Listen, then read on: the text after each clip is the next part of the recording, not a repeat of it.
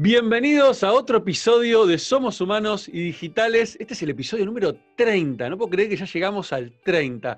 Hoy voy a estar conversando, que está ya ahí esperándome, con, Hernán Schuster. Hernán es el fundador y CEO de Speakers, una agencia justamente de speakers, este, como bien lo dice el nombre, especializada en speakers de gran, gran nivel acá en Argentina y en toda Latinoamérica. Y por otro lado, también es, el organizador de UPS. UPS es un evento que está focalizado en el fracaso, en historias de fracaso, pero el fracaso con otra mirada. Ahora nos va a contar una mirada positiva, una mirada del aprendizaje que dejan los fracasos. Así que bienvenido, Hernán, un placer tenerte acá. ¿Qué haces, Sisma? ¿Cómo va? Bien, bien. ¿Vos? Muy bien, gracias por la invitación. Un honor enorme eh, participar de este, de este podcast y sobre todo el número 30, número redondo. Me encanta. Exactamente, exactamente. La verdad que, bueno, nada, muy contento de tenerte acá, Ernie. Este, tenemos una cortita experiencia de conocernos, este, pero, eh, este, pero estuviste haciendo un curso mío, bueno, y ahí entramos un poquito mucho más en contacto. Eh, y bueno, conocí un poco tu historia y, y la verdad que es súper, súper interesante eh, y me encantaría que arranquemos por ahí, ¿no? Eh, antes de que cuentes qué es Speakers, qué es Subs, que me cuentes un poquito tu historia, ¿sí? ¿De dónde venís? Este, ¿Cómo llegaste a la idea de, Speakers? Porque tenés una historia muy interesante en el mundo corporativo y está bueno que la puedas contar porque creo que eh, hace, hace honor a lo que hoy estás haciendo de alguna manera, ¿no? El poder entender tu pasado y de dónde venís. Sí, tal cual, creo que, todo lo que, lo que hicimos en algún punto construye lo que, lo que somos y lo que hacemos hoy, como, como decía Steve Jobs en el famoso discurso de Stanford, los puntos se conectan hacia atrás. Eh, y, uno empieza a ver eh, de repente muchas cosas que hacía y decís, claro, esto que hago ahora ya lo hacía antes, solo que no me daba cuenta. Eh, bueno, yo empecé, tengo 40 años, empecé a laburar a los 16. Eh, en los veranos, hacía pasantías de veranos para ganar unos mangos, llevando y trayendo computadoras a arreglar, era cadete. Cuando terminé quinto año ya me, metí a laburar y me quedé laburando. Trabajé primero en tres de las cuatro Big Four, en KPMG, en Arthur Andersen y en Price. Y un día me di cuenta de que los números no eran lo mío, me aburría como un hongo, eh, certificando el valor de la cuota parte de un fondo de inversión eh, y atrasándome en la facu, entonces dejé de laburar por un tiempo y empecé a meter materias en la, en la UBA a lo loco, estudié administración, y una de esas materias fue comercialización, marketing.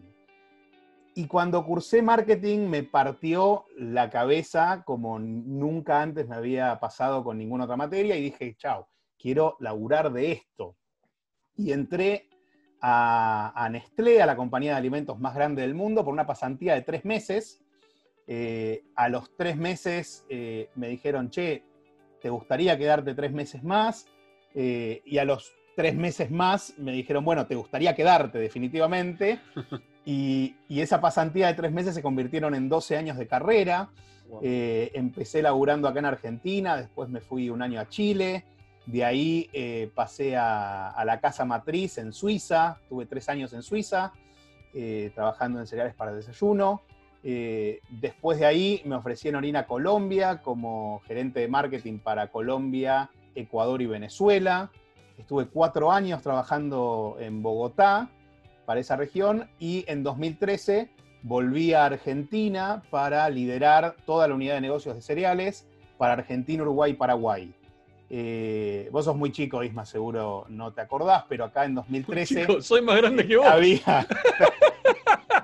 es, un chiste. Eh, bueno, por ahí en una de esas pensaba que tenía 25, ¿viste? Puede ser, puede ser. Eh, no, no sé si te acordás, pero acá en 2013 teníamos un secretario de comercio que se llamaba Guillermo Moreno. y a Moreno no le gustaba mucho que las empresas importaran productos. y o casualidad, yo vine a dirigir una unidad de negocios que eran todos productos importados.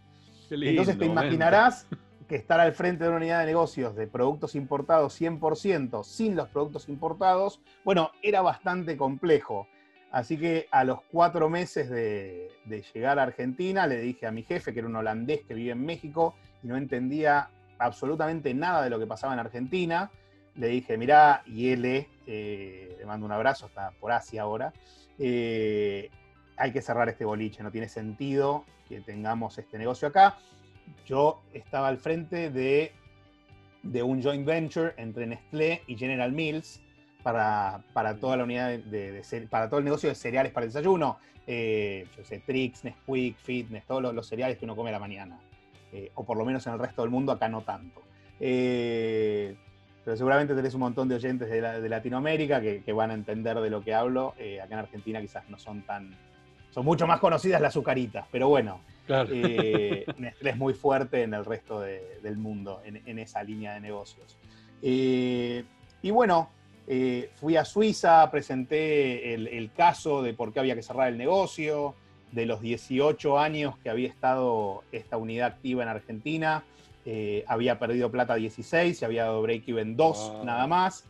Y, Argentina es un país muy cíclico, no parecía que, la situación iba a cambiar a futuro, no se podían sacar las regalías, eh, así que no, no tenía mucho sentido. Básicamente preparé todo el negocio para el cierre y, cuando hablé con mi jefe la primera vez, le dije, mira, esto va en contra de mi puesto, pero no necesitas eh, alguien acá y un equipo de ocho personas en la región. Eh, pasemos el negocio a Nestlé, si pueden importar, que importen y vendan, pero que vendan con rentabilidad. No, no tratemos de hacer un negocio gigantesco que pierda plata, hagamos un negocio mucho más chiquito, pero que gane eh, algo de dinero. Y bueno, reacomodé. Sí, jodidísimo. reacomodé el equipo, me dieron el visto bueno.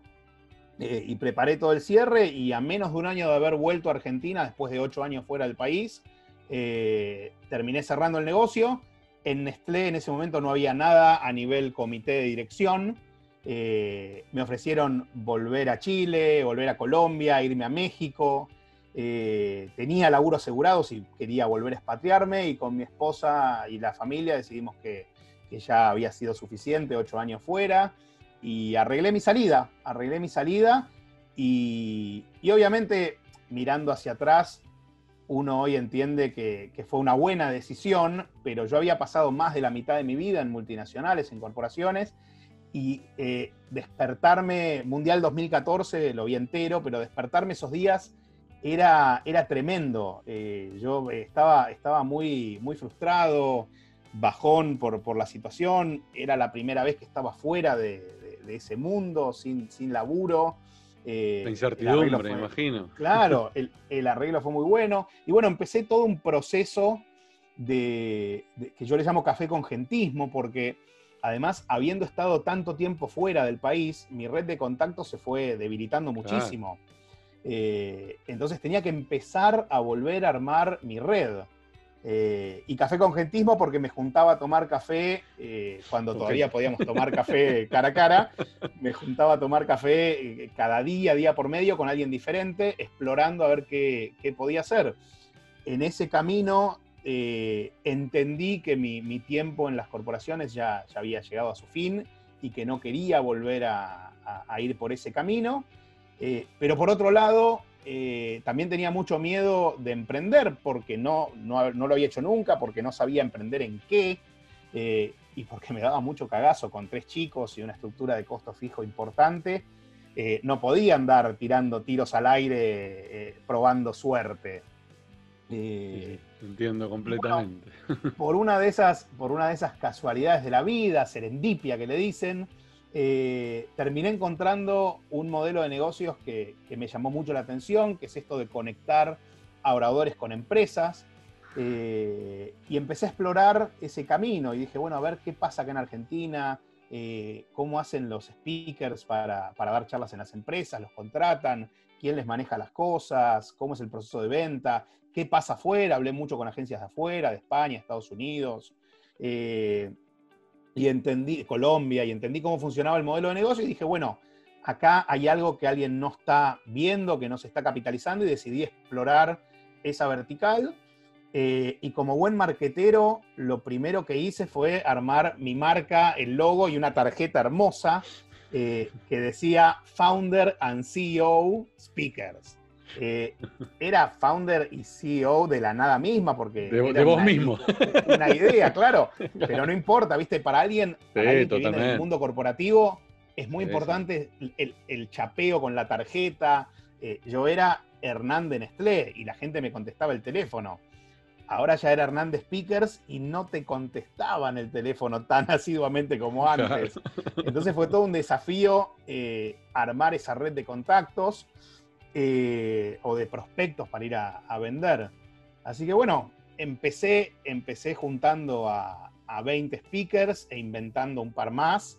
Eh, entonces, armé una landing, armé una landing page eh, que decía en construcción, obviamente, con, en vez de un conito tenía un megáfono hecho conito eh, y decía próximamente daremos que hablar, porque cuando yo iba a las reuniones de venta, eh, los, los, prospectos me decían, bueno, ¿con quién laburás? Y yo le decía, mirá, está toda la info en la web, la estamos terminando de armar, y los mandaba ahí, no había nada. Pero bueno, yo, yo lo que necesitaba era entender muy rápidamente si, la necesidad existía, sí, claro, claro, si tenía algún tipo de tracción. Y hay eh, eh, Steve Blank, oh, Steve Blank, que es uno de los popes del emprendedorismo, habla de el brillo en los ojos de la gente. Cuando vos hablas con un potencial cliente y ves que le brillan los ojos cuando vos le contás qué problema venís a solucionar, tenés algo interesante para explorar. Entonces decidí meterme de lleno, de lleno en eso. Tuve algunos acercamientos con unos potenciales socios porque yo creía que necesitaba emprender con socios. Ese fue uno de los, de los primeros fracasos creo que tuve, eh, porque perdí mucho tiempo, a mi entender, eh, esperando eh, o tratando de buscar al socio ideal, hasta que me di cuenta que en realidad no necesitaba socios, que necesitaba empleados más que socios, necesitaba armar un equipo, y ahí empecé a, caminar todo, todo este, este camino de, de armar speakers. Muy bueno, muy bueno. Vos sabés que me quedé pensando cuando contabas, pues lo contaste muy rápido esto de, este, se me ocurrió una idea, bla, bla, bla, bla, bla, pero quiero volver a ese punto porque me contaste algo la otra vez este, que me parece muy interesante, que lo, que lo, que lo puedas contar acá en, el podcast, em, que es que, vos no eras speaker, partemos de esa base. O sea, vos no eras speaker. Yo no, era speaker y de hecho hoy, hoy me considero un poco speaker porque... Eh, digamos, parte de mi ingreso consiste en dar charlas al mismo nivel que dan los speakers de la red. Pero me costó muchísimo dar ese salto. Eh, me pasaba que yo iba a todas las charlas y estar en contacto con tanta gente grosa, con tantas mentes brillantes de, Argentina y de Latinoamérica, hace que vos escuches muchas cosas todo el tiempo. Y empecé a relacionar cosas eh, y yo escuchaba las charlas de, los speakers y decía, che, yo podría, esto que está diciendo no es inalcanzable para mí. Eh, y si lo combino con esto otro, mirá qué interesante. Eh, y ahí me di cuenta que podía llegar a, dar charlas yo y en vez de eh, capitalizar un fee de, la venta de la charla que, nosotros le cobramos al speaker, podía tener el total de la charla para mí. O sea, ya es otra dimensión, otro negocio completamente diferente. Eh, y en un momento, cuando yo en, 2015 empecé a organizar Fuck Up Nights en Buenos Aires. Estuve al frente de Fuck Up Nights durante dos años y medio y gracias al tema de subirme al escenario, de presentar a los oradores, de, todo el trabajo que venía haciendo con, con los speakers, una vez alguien me dijo, che, ¿y por qué vos no das una charla? ¿Por qué no, no hablas sobre el tema del fracaso, que es, lo que te, que es lo que claramente te apasiona, lo que te gusta y lo que venís investigando? Y me metí a preparar una charla sobre fracaso. Eh, creo que era una charla de 15, 20 minutos y para mí era una eternidad. No sabía cómo llenar tanto espacio. Eh, nervios, es un, proceso eh, bastante doloroso eh, pero bueno, di la charla, el público muy agradecido y dije, lo que estoy diciendo le interesa a la gente, agrego valor, eh, le llega a, lo que, a la gente lo que yo digo. Entonces decidí explorar también ese camino en paralelo al de, al de dar a otros que hablar, eh, también hablar yo. Y, y, nada, uno de los, de los momentos más lindos me tocó compartir un evento en, en Colombia, eh, Exma Colombia de 2019, ya hace un, año y poquito. Eh, con habló Obama. Un evento donde cerró Obama para 7.000 personas. eh, que fue una cosa maravillosa eh, ser parte de, todo ese line-up de speakers, ¿no? Eh, me tocó hablar de a 1500. Tengo, un amigo que lo conociste también, que estuvo también en el podcast, de Formanchuk, que también estuvo en el evento. Y sí, sí, volvió también, así como me decís vos, fascinado, no podía creer. aparte, el, tremendo evento que es Exma, ¿no? Porque es un flor de evento. sí, un vos espectacular. Entonces, Hernán, que me, yo tenía una pregunta para hacerte, pero creo que con, con, lo que acabas de contar la, respondiste, pero la voy a hacer igual para que la refuerces, que es el, la famosa pregunta, ¿viste? Del cenazo se hace, ¿sí? Este, la pregunta es, ¿speaker cenazo se hace? Claramente, por la respuesta que me acabas de dar, se hace. Se pueden hacer, claro, pero también se puede hacer. Ahora, voy a hacer un doble clic con esta pregunta ya autorrespondida de alguna manera. Eh, ¿Qué crees vos que tiene que tener una persona, qué habilidades o qué aptitudes o qué inquietudes tiene una persona para convertirse en un speaker. No para el que ya lo tiene natural, ¿no? Sino para el que, como es tu caso, que te convertiste en un speaker. Bien. Eh, empecemos por el principio de la pregunta. Estoy 100% de acuerdo que no solo speaker, yo creo que cualquier cosa se hace. Eh, en, todo, en toda actividad, en la práctica eh, Hacia el maestro, habla de, de 10.000 horas, eh, pero la, práctica es lo, que, es lo que hace al maestro, tal cual. Eh, si uno le dedica suficiente, suficiente tiempo a cualquier tema, puede, puede enseñar o dar charlas sobre eso. Hay gente obviamente que lo tiene incorporado y tiene una teatralidad y, una expresividad mucho más contagiosa y, un te sumo una, palabra y un caradurismo, porque Bueno, la desfachatez, la desfachatez es muy importante. Es clave, es clave, me, sí, sí. Me toca, me, toca trabajar con un montón de gente que le decís, che, eh, eh, no voy a dar nombres, pero decís, che, eh, me pidieron una charla tuya sobre un tema rarísimo. Y dice, sí, claro. y y un tip, un tip que me dio uno de los, de los eh, speakers de la red, que también estuvo en este podcast, eh, fue, vos hablás de ese tema desde tu visión. Entonces decís, eh, tema X, la visión del CEO. Entonces, vos siempre podés opinar de un tema, aunque no seas experto. y siempre podés dar tu punto de vista. y siempre que dejes claro que es una opinión, ya está, claro pero para eso tenés que tener mucha desfachatez. A mí eso no me sale todavía. Yo una charla necesito prepararla, guionarla, practicarla mucho tiempo hasta que empieza a salir natural. Eh, y creo que es eso, los secretos de los, de los mejores speakers involucran la práctica, mucha, mucha, mucha, mucha práctica. Obviamente que si tenés, esto lo podemos plantear en dos, en dos ejes, digamos. Eh, es, como un continuo. Si vos tenés una persona que sabe mucho de un contenido específico, pero no puede transmitirlo, eso es malísimo. Eh, muchas de las mejores ideas no logran ver la luz porque hay alguien atrás que no supo explicarla bien. no, no supo persuadir a otro de lo que, del, size of the price, digamos, de lo que implicaba eh, esa, hacer esa idea. Por el otro lado, si vos no sabes nada de ningún tema, y sabes explicarlo muy bien, sos un vendehumo. Es esa gente que es encantadora de serpientes, que, te va hablando y te va endulzando, pero cuando rascas un poquito, eh, se te va el dedo del otro lado de la pared y ves que no hay nada. Entonces creo que es encontrar el balance perfecto entre saber contar una historia y hacerlo con herramientas y con contenido eh, relevante para la audiencia. Muy interesante eso que decís. Vos sabés que me hace, me hace, mucho sentido. Eh, y, a mí me pasó algo similar a lo que te pasó a vos. Eh, yo no nací con habilidad para, hablar en público, para, ni en pedo para estar grabando un podcast como lo estoy haciendo ahora. Este, de hecho, nada, soy. Originalmente soy muy nerd y muy introvertido. Era muy introvertido.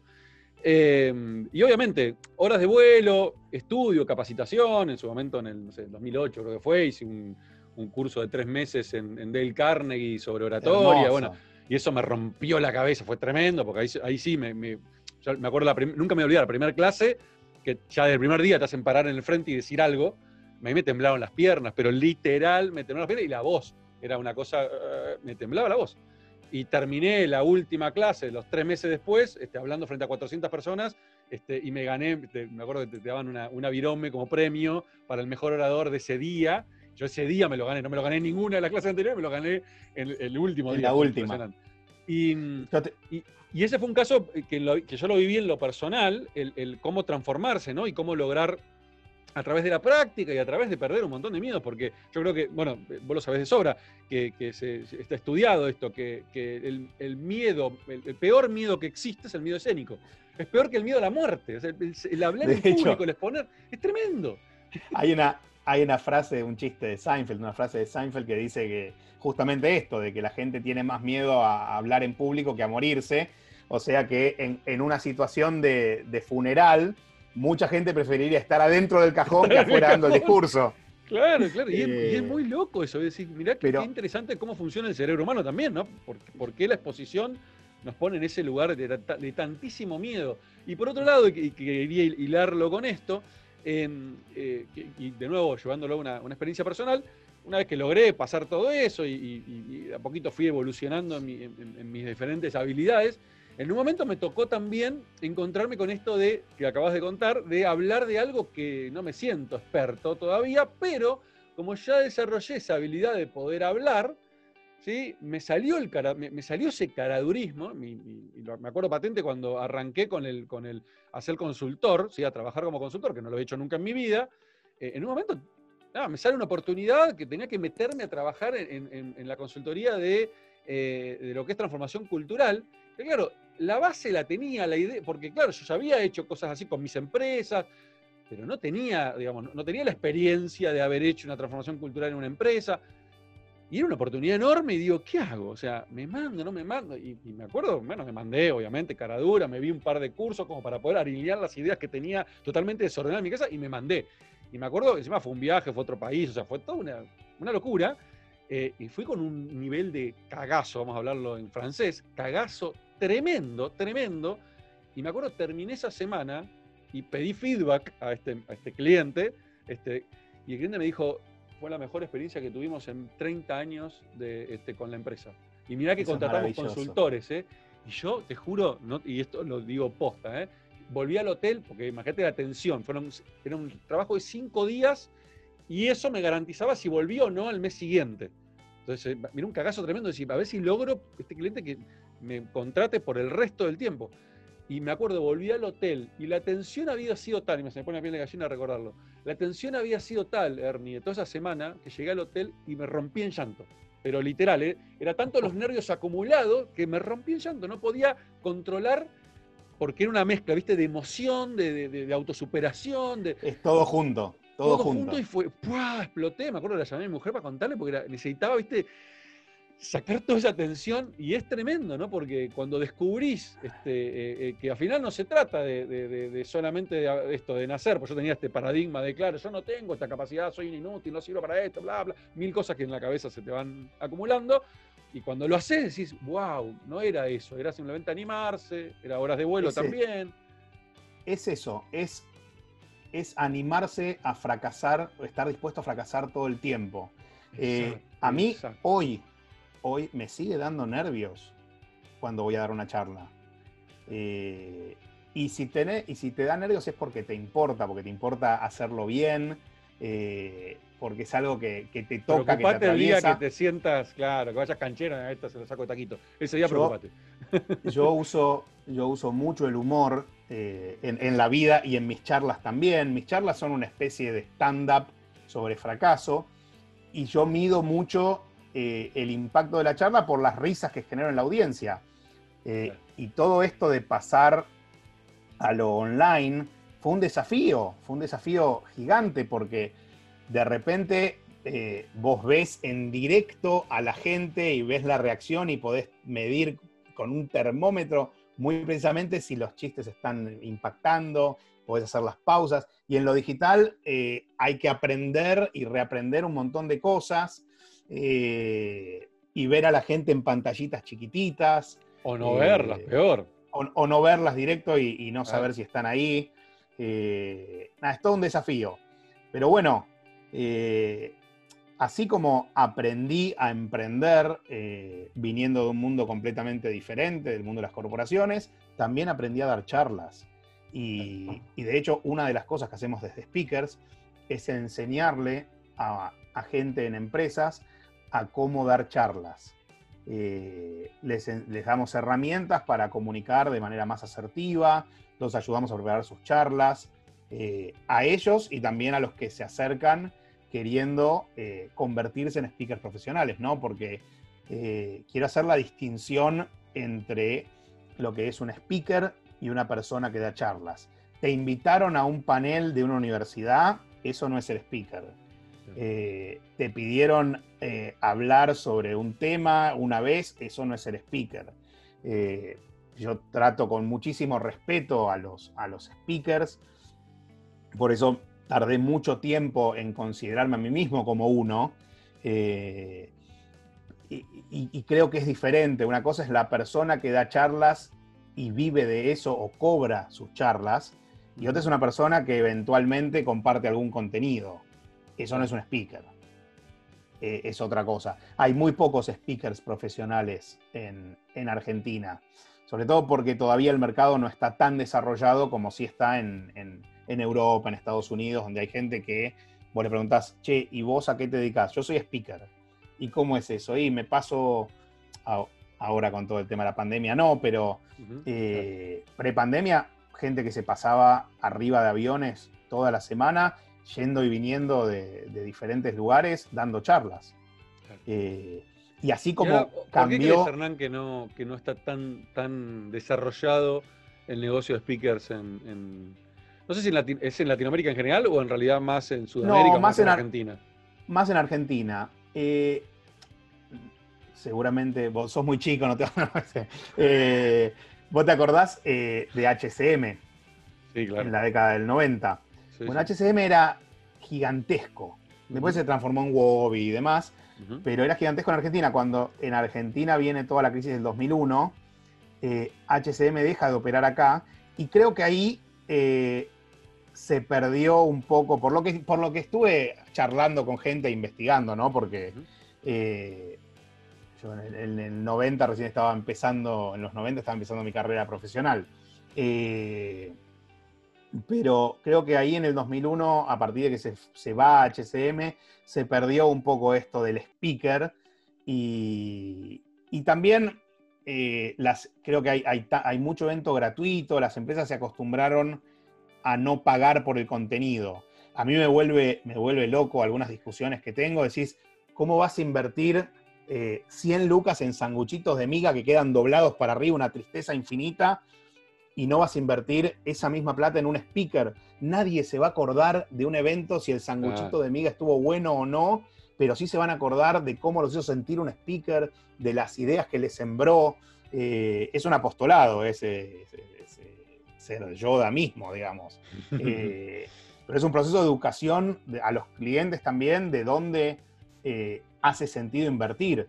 A veces eh, tenemos que, luchar, entre comillas, con clientes que dicen que quieren invertir 20 mil pesos en un speaker. Eh, y yo les digo, está bien, está perfecto, ahí no estás invirtiendo, estás tirando a la basura 20 mil pesos. Eh, entonces, las discusiones que tengo con los clientes es intentar pasar de un, de un esquema de hablar de precio a pasar a un esquema de hablar de valor. ¿no? de lo que aporta un speaker, de, lo que pasa cuando tenés una estrategia consistente, eh, porque obviamente un speaker eh, una vez cada dos años y no vas a lograr un cambio sostenible. Esto se trata de ir trabajando eh, y apoyarlo con otras actividades dentro de la empresa también, ¿no? Porque tampoco ah, se le puede pedir al speaker que, haga, que haga milagros, que con una charla va a cambiar una cultura.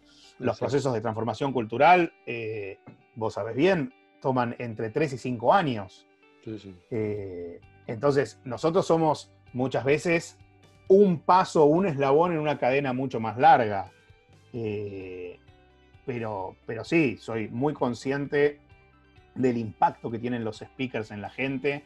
Me, me, pasa mucho de clientes que me dicen, vos sabés que nosotros venimos diciéndole esto mismo a nuestra gente hace meses y no nos dan pelota y viene un speaker y dice exactamente lo mismo y, de repente logró logró transmitir un mensaje que, internamente no podían hacer. Bueno, pues es un, tema, es un tema de credibilidad. Mira, justo eh, me hiciste acordar cuando dijiste eso, eh, que de hecho tengo pendiente de armar una propuesta, em, a, un, muchacho que, me contacta, me dice, mira, Isma, yo estoy trabajando en una empresa, le estoy haciendo la transformación digital, o sea, me contrataron internamente, o sea, soy un empleado de la empresa, dice, pero tengo un problema, o sea, primero soy el nuevo, ¿sí? Entonces, ya por sí mi credibilidad este, está en juego constantemente, porque como soy el nuevo, me atacan, entonces este, ¿Yo puedo contar mucho de lo que vos vas a contar? Sí.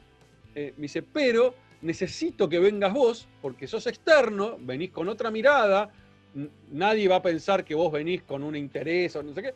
Entonces, necesito que vengas vos a contar esto y que me ayudes en ese proceso. Y tiene que ver con eso, ¿no? La, credibilidad de alguien externo que viene y me lo cuenta, que no tiene ningún interés y lo está haciendo para cuidar su puesto cambia por completo la, concepción. Entonces ahí es donde el speaker juega un papel, o speaker, o, bueno, en mi caso, más que speaker, es, más para un workshop, ¿no? Lo que me estamos hablando.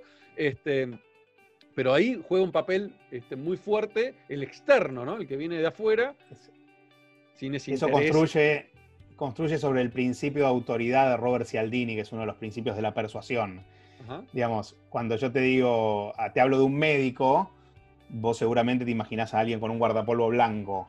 Eh, y si te dice exacta, si una persona sin guardapolvo te dice, che, tomate esto para este dolor que estás teniendo, quizás no le das tanta entidad y a una persona con guardapolvo blanco le asignás una, entidad mucho mayor por la autoridad que invoca tener un delantal, un, guardapolvo. Eso es un médico. Y, el estetoscopio colgado, ¿no? Eh, exactamente. Pero, si lo veo así en estetoscopio, por ahí pienso, este es un profesor maestro, este me viene. Totalmente. Eh, Ernie, eh, y ahora te cambio un poquito de tema y vamos hacia lo otro, ¿no? Hacia el, mundo de UPS, este, que, también me, parece súper interesante. Em, y, quiero que me cuentes, primero, cómo.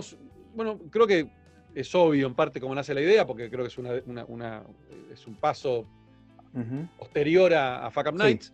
Este, ¿no? Y, pero lo que más me interesa, contame obviamente cómo, cómo evolucionó, pero me encantaría este, que me cuentes un par de anécdotas, ¿sí? porque debe haber millones, y me encantaría que me puedas contar tu mayor fracaso, por supuesto. Ok, dale. Bien, lindo desafío. Vamos, por el, vamos a empezar por el principio. Eh, como conté hace un ratito, estuve dos años y medio al frente de Fuck Up Nights Buenos Aires. Y lo que, lo que pasaba en Fuck Up Nights, eh, para el que no conoce, es un ciclo donde, donde vienen emprendedores e intrapreneurs a contar historias de fracasos. Eh, lo que me pasaba a mí con Fuck Up Nights es que al hablar solo de fracasos, me parecía que la idea que estábamos transmitiendo nosotros era que el fracaso y el éxito eran dos caras de una moneda y eran opuestos. Y en realidad, eh, yo estoy convencido de que fracaso y éxito funcionan más como un sistema. A través de cada fracaso, si vos podés aprender de esas experiencias, vas a ir retroalimentando para llegar al éxito. Entonces, eh, eh, Ups es como una evolución de Fuck Up Nights, también Fuck Up Nights era una licencia de, México, eh, y Ups es un ciclo que armamos nosotros desde Speakers, es un ciclo propio. Entonces, lo que, lo que cambiamos, además de un poco el formato, eh, es que las historias que se cuentan en UP son historias de fracaso, aprendizaje y éxito. Es como la triada. Eh, es decir, bueno, contame qué quisiste hacer y qué salió mal, dónde fracasaste, contame qué aprendiste de eso y contame cómo esos aprendizajes te permitieron llegar al éxito posterior. Ese es, como el gran cambio dialéctico del paso de Fuck Up Nights a UPS. Eh, UPS ya lleva tres años, o casi tres años también. Eh, así que vengo como con seis años de, estudio de, temas de fracasos. Vi, eh, vi, coaché, interactué con más de 100 historias eh, y hay historias espectaculares. todas las historias de las que estoy hablando están en el canal de YouTube de Speakers. así que hay más de 40 videos con historias de, de, grandes fracasos. Me acuerdo puntualmente de, Tomás Calica, un chef que, hoy está al frente de Michigene, que es un, restaurante que reversiona la comida judía de, nuestras abuelas. Eh, y de nuestras abuelas, pues yo soy de la cole también, entonces tiene una carga emotiva importante. Y Tommy, antes de, romperla en Michigan y de entrar en, los, en los 50 best de, Latinoamérica, como los mejores, uno de los mejores 50 restaurantes de Latinoamérica, tuvo otro emprendimiento que se llamó The Food Factory. Eh, les fue súper mal, terminó endeudado por un millón de dólares. Eh, ese fue un fracaso importante. Estoy contando, a ver, estoy tomando fracaso y éxito haciendo un recorte muy chiquito desde, lo, desde lo económico, ¿no? Eh, porque muchas veces es la forma más fácil de entender. Eh, cuando hablas a alguien de fracaso y de éxito, de fracaso me fundí, éxito me llené de guita. Eh, esa es una dimensión. Es, una mirada, claro, claro. Porque tuvimos también historias de gente que, que le fue muy bien y se sentía fracasada, porque no estaba haciendo lo que le gustaba. Entonces, nada, quiero, quiero hacer un, un, paréntesis en todo esto y, y decir que para mí fracaso y éxito son completamente subjetivos. Lo que es fracaso para mí puede no ser fracaso para vos o alguien que nos está escuchando o viendo. Eh, y lo mismo con el éxito, ¿no? Eh, muchas veces hay que centrarse mucho más en el proceso que en el resultado. Digamos, hablamos mucho de éxito de resultado eh, y el éxito de resultado puede variar por millones de causas vos podés haber hecho todo bien y, así, y aún así el resultado no es satisfactorio, pero tenés que valorar el proceso que hiciste. Si vos diste todo, si, si le metiste eh, tu mejor intención e hiciste los pasos correctos, bueno, eso para mí es un éxito. Es, es, lo que Fred llama, Fred Kaufman, llama el éxito más allá del éxito, ¿no? Eh, Muy bueno. Pero bueno, me acuerdo la, historia de Tomás. Eh, en gastronomía hay muchas historias interesantes. Me acuerdo la historia que, vino Ricky Sarcani, por ejemplo, a contar eh, que trató de abrir una franquicia de, su, marca en España, asociado con la mujer de, Messi y la mujer de Luis Suárez, y terminó cerrándola menos de dos años a menos de dos años de haber abierto, con deudas de 3 millones y medio de euros. Eh, no funcionó. Eh, ¿Qué más? Tuvimos una historia muy interesante que es la historia de CAE. ¿Te acordás de CAE, de, Bravo, el, cantante, Sí, Bravo, sí, sí. Bueno, CAE tiene una historia espectacular. Eh, con, la crisis a él. A, CAE, sin conocerlo y, desde afuera, lo veo como un tipo hiper resiliente. Totalmente, es un, siempre, aparece, siempre está, es una máquina. Eh, eh, me sorprende, ¿no? y no lo conozco para nada y no tengo cero, pero de afuera, lo que veo, veo un tipo resiliente, porque siempre, siempre logra de nuevo aparecer, estar. Eh, es un genio y además es un tipazo. Es un tipazo, pero la resiliencia esa que vos mencionás que ves le llevó mucho tiempo, porque él cierra su empresa acá y se va a España con un contrato espectacular bueno, la hago muy corta, después miren el video, pero resulta que eh, toda esa empresa era una gran estafa. Dejaron a la gente, se, mandaron a mudar de la noche a la mañana y dejaron a todo el mundo culo para arriba. Eh, él estaba en España, en Madrid, con la familia. Le pide al hermano que le mande plata porque se había quedado, tenía que pagar alquiler, el auto y demás. Y acá estaba el corralito, eh, no le podía mandar nada. Eh, la pasó muy, muy mal, tuvo que empeñar, empeñar relojes para, comprar regalos para, Reyes, eh, para los chicos. Bueno, volvió con la cabeza gacha, habiendo, habiendo quedado completamente fundido, y se alejó de la música durante 6, 7 años. O sea, le llevó, le llevó un montón de tiempo volver a, probar, a probar en el tema de la música. Después de haber sido mega, hiper famoso en España, compartió, así como yo compartí con Obama, eh, él, compartió, él compartió recital con Madonna, con Robbie Williams, eh, vendió, eh, o sea, millones de discos, discos de oro, platino, sí, el programa de Tinelli. En mi juventud, porque vos sos chico, en mi juventud en mi juventud bailábamos los lentos de, Bravo. Por supuesto. Bailaban eh, lentos en nuestra juventud, no sé si te acordás. No, no me acuerdo, no, no me tocó. Eh, no, bueno, pero CAE, se reconvirtió, encontró cómo conectar desde otro, desde otro punto de vista. Eh, encontró que, hablando de, sus propios fracasos y riéndose de lo que había pasado, la llevaba mucho mejor. porque eso también es súper importante más a nivel, teórico, poder entender. Eh, hay una frase, una frase de Woody Allen que, dice, tragedia más tiempo igual comedia. Obviamente cuando, estamos eh, en el medio del proceso de duelo tras un fracaso, es tremendo, la pasamos mal. Eh, me pasó cuando salí de Nestlé, que no, no podía dormir, bruxaba, la pasé horrible y ahora me pasa también, pero, pero aprendí a dimensionar eh, el fracaso como algo que no es ni fatal ni definitivo, sino que, como bien dice Ups, es otra oportunidad para superarse y hacer las cosas de manera más inteligente. Entonces, bueno, eh, uno puede hablar de experiencias pasadas eh, con, otro, con otro tinte, con otra emotividad, ¿no? cuando te podés reír de lo que pasó porque entendiste qué hiciste mal o qué no hiciste, eh, y tenés claro qué harías diferente en una experiencia futura. Creo que eso es donde reside el, aprendizaje. Y si podés aprender de eso, vas a estar mucho mejor preparado para, levantarte después de cualquier tropiezo, ¿no?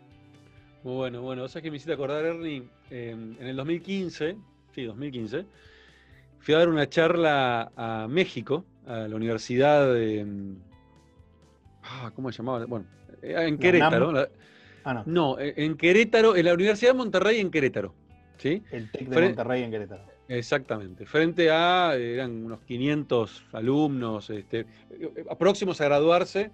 De una, hay una carrera ya muy particular que es una carrera que eh, muy asociada al emprendedorismo, o sea, como que salen de ahí con habilidades para emprender. Entonces, me invitaron como, este, como, como speaker para hablar de el fracaso. Mirá vos qué interesante.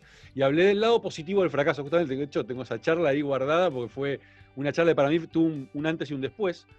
Eh, di esa charla y, justamente hablaba de esto, ¿no? El, aprendizaje que yo tuve, pues eso fue posterior a Psico, entonces fue el aprendizaje que yo tuve con mi gran fracaso, entre comillas, que fue Psico, ¿sí? Que, me sentí muy, muy, muy cercano a lo que contabas recién por esto de que hoy cuando lo miro para atrás, digo, pero, pero no sé, hicimos las cosas muy bien en realidad. Y nada, nos cambió el contexto y obviamente hubo errores, claro que hubo errores, pero en realidad nunca me voy a olvidar de dos personas en particular que, me, cuando me dieron el feedback al cerrar la compañía, uno fue mi inversor, ¿sí? que me dijo, Isma, este, mirá que hemos invertido en un montón de compañías y todo, son la primera empresa que cierra y no debe un centavo y no nos pide plata para poder cerrar la compañía. Claro. Lo cual fue wow, ¿viste? esa cosa que decir, pero para mí era normal, ¿cómo, ¿cómo nos vamos a endeudar? No, prefiero cerrar ahora y no esperar dos meses más y hacernos mierda y terminar con juicios. Bueno, eso fue una. Y la otra eh, fue Ariel Arrieta cuando, cuando lo, fui a, le fui a contar, porque él era, él era advisor y tenía porcentaje de la compañía, fui a contarle, che, mirá, tenés papelitos de colores, Ari, este, no sirven para nada.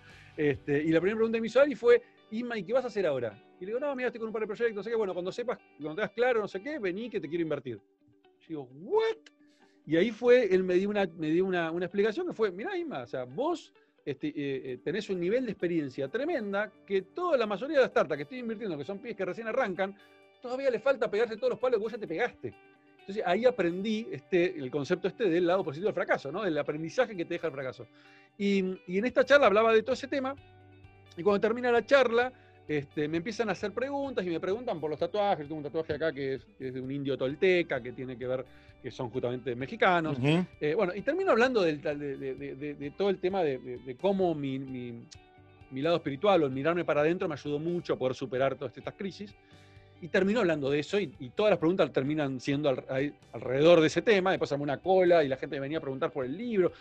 Y salí de ahí y un clic fuertísimo en mi cabeza porque dije, wow, o sea, acá hay algo que yo no sabía que tenía en mí, pero que realmente me encanta y que tiene que ver con esta la capacidad de poder comunicar. Y fue ese, ese 2015 para mí fue un punto de inflexión que en ese momento empezó a tomar forma en mi cabeza, pero que bueno, ahora lo estoy haciendo un poco realidad con los podcasts, con, con todas las cosas que estoy haciendo, con los videos eh, y con las charlas, etcétera. Este, pero que hubo ese punto de inflexión que me permitió este, poder eh, encontrar esa, esa o pasión, llamarlo o lo que sea, este, pero que tiene que ver con esto, ¿no? El aprendizaje, el poder aprender de los fracasos. A mí, mi fracaso, yo hoy, y, también tiene que ver con, toda mi, mi, educación como coach, esto de aprender a mirar hacia atrás solamente para, justamente para aprender. O sea, mirar para atrás solo para aprender. No para quejarme, no para enojarme, no para reprocharme. Y si me preguntas, ¿cambiarías algo de lo que sucedió? No, ni en pedo. Volvería a fracasar, volvería a pasar por lo mismo, porque hoy soy quien soy gracias a todos esos fracasos. Yo creo que para mí es súper importante aprender, y es fantástico lo que hacen con UPS, porque ponen en relevancia el fracaso como una, y quizás hay que cambiar la palabra para que no suene tan dura, ¿no? Este, eh, eh, poner en relevancia el aprendizaje, que es lo que, es lo que importa, ¿no? De todo esto. Hay una, hay una frase, ahora ya no me acuerdo de quién es, soy muy frasero, me gustan mucho las frases, pero eh, dice algo como, el éxito es un pésimo maestro porque seduce a la gente inteligente a pensar en que nunca podés perder.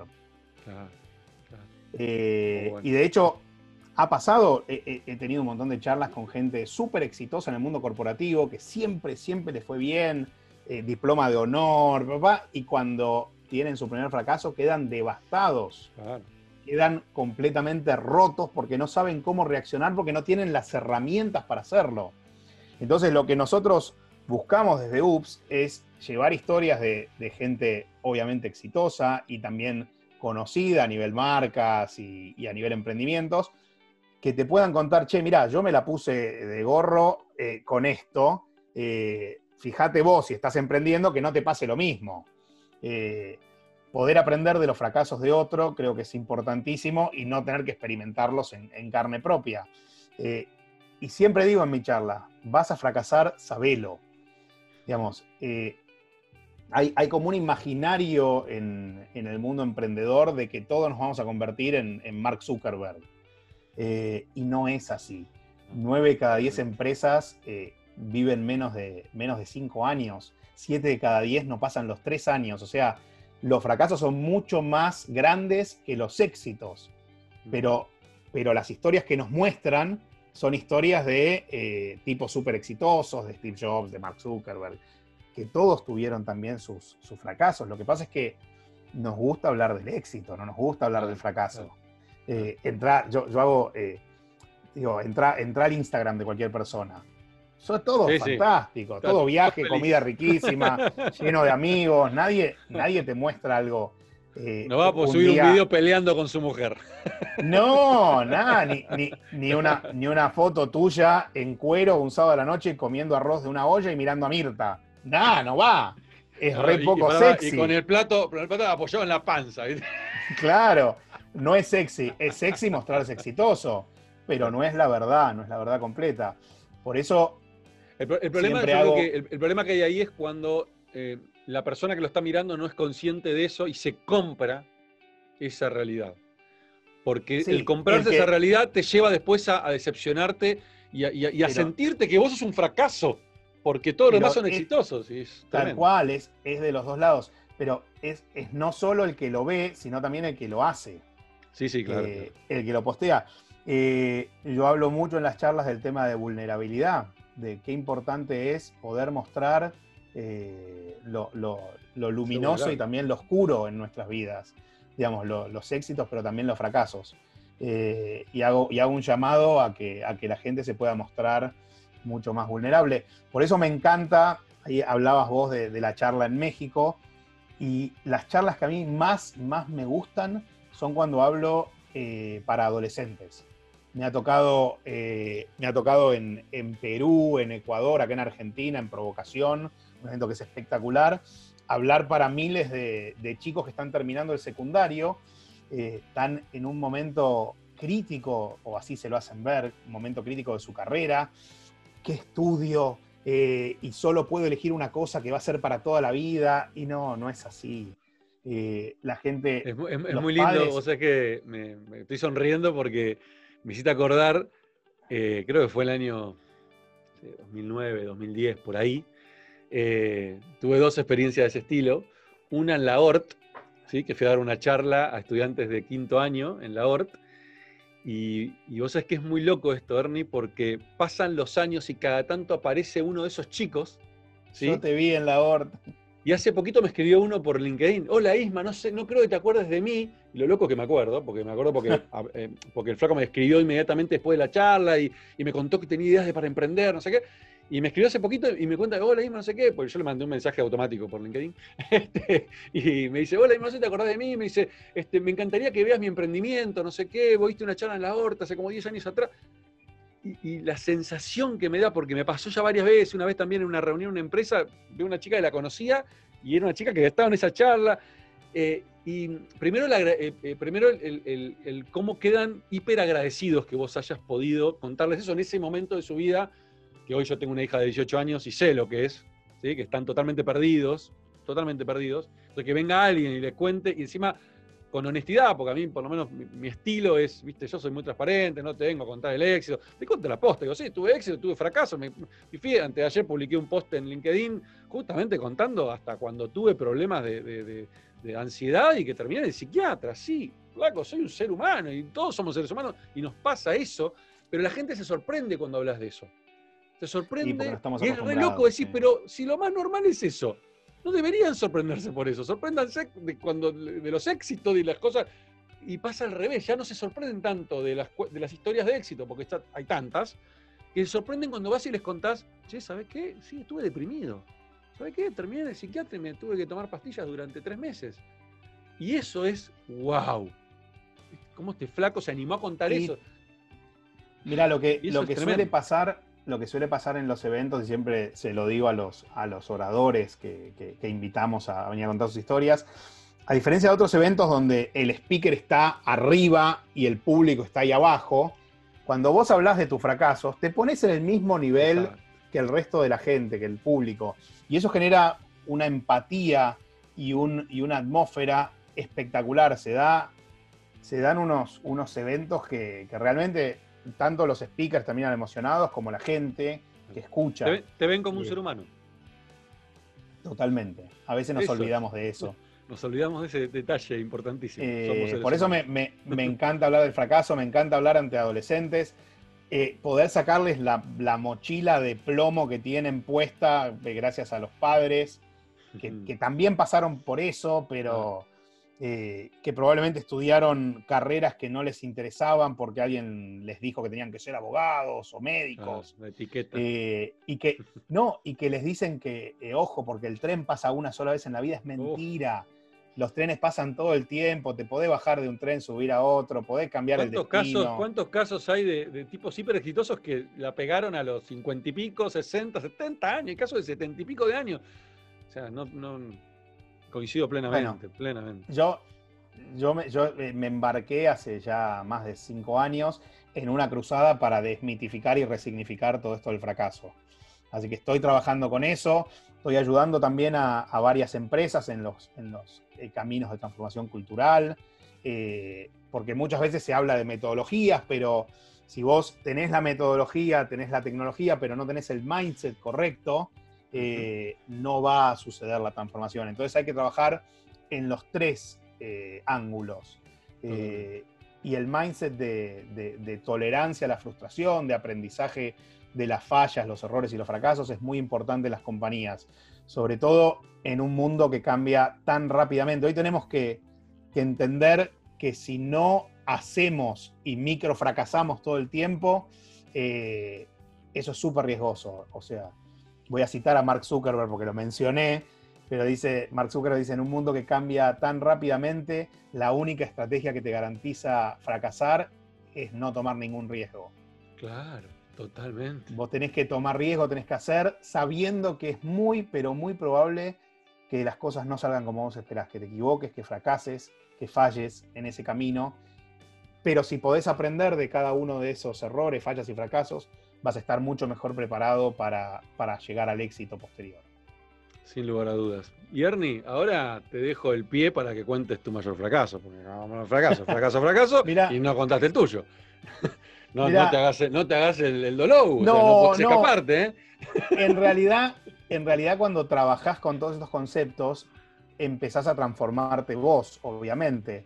y yo creo que ya no vivo eh, la vida tan de manera tan, digamos, dicotómica eh, de éxito-fracaso.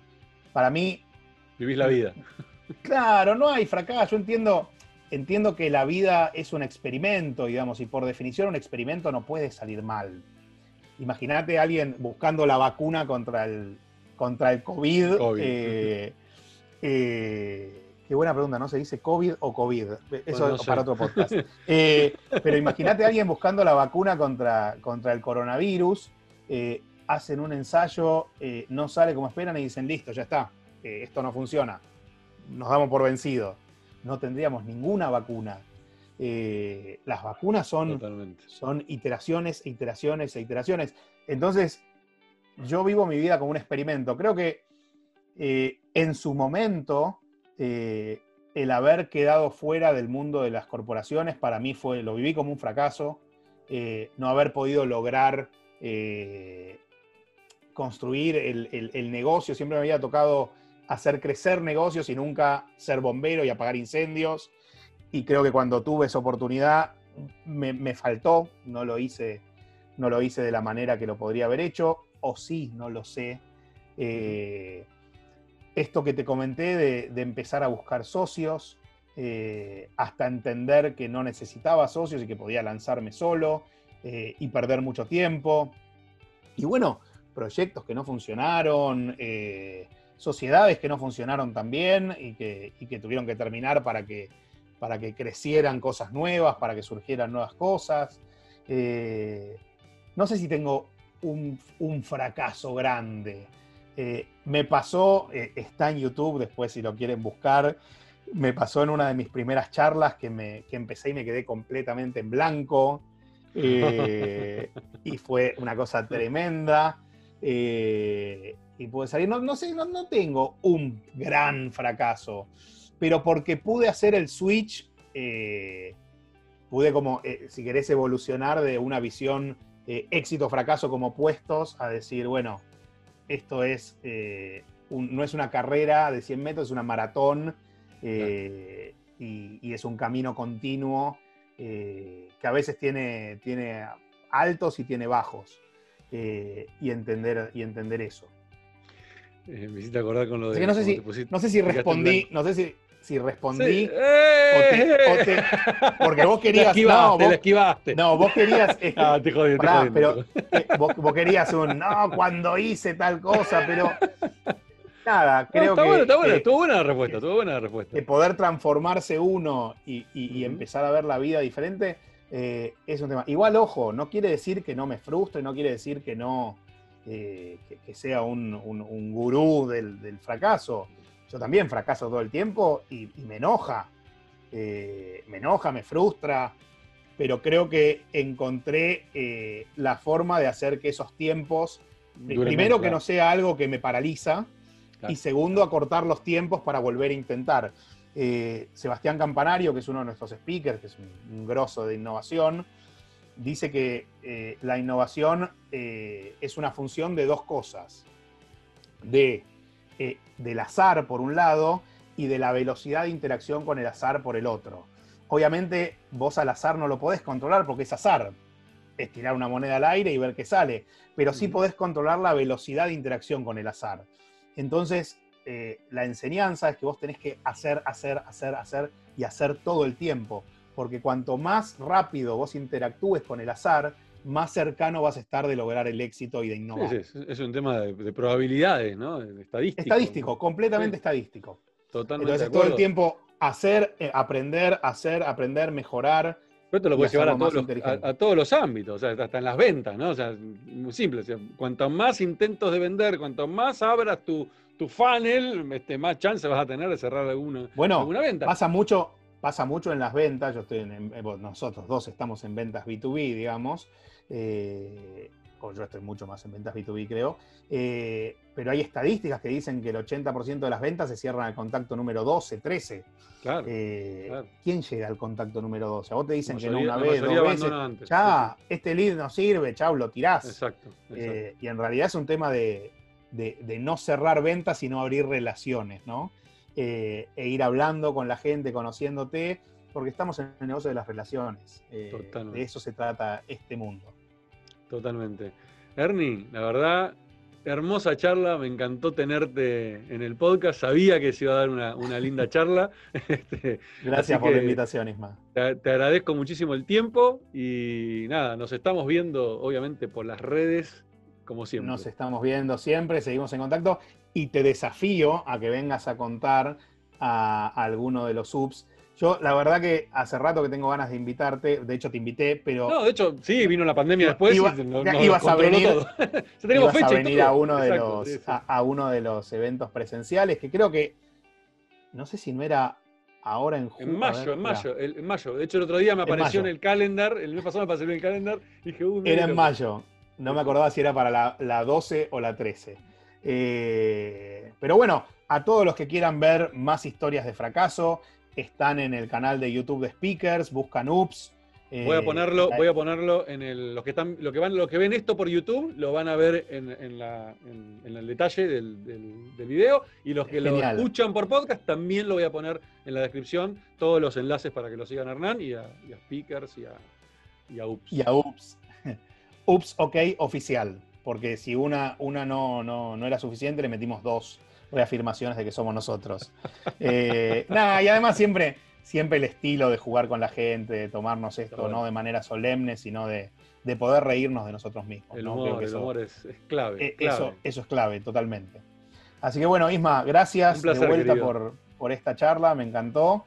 Eh, e invito a toda la gente que te sigue a, a ver todos los otros podcasts que están mucho mejores que este. Eh, con gente recontra grosa que, que admiro también muchísimo. Gracias, loco. Abrazo gigante. Abrazo.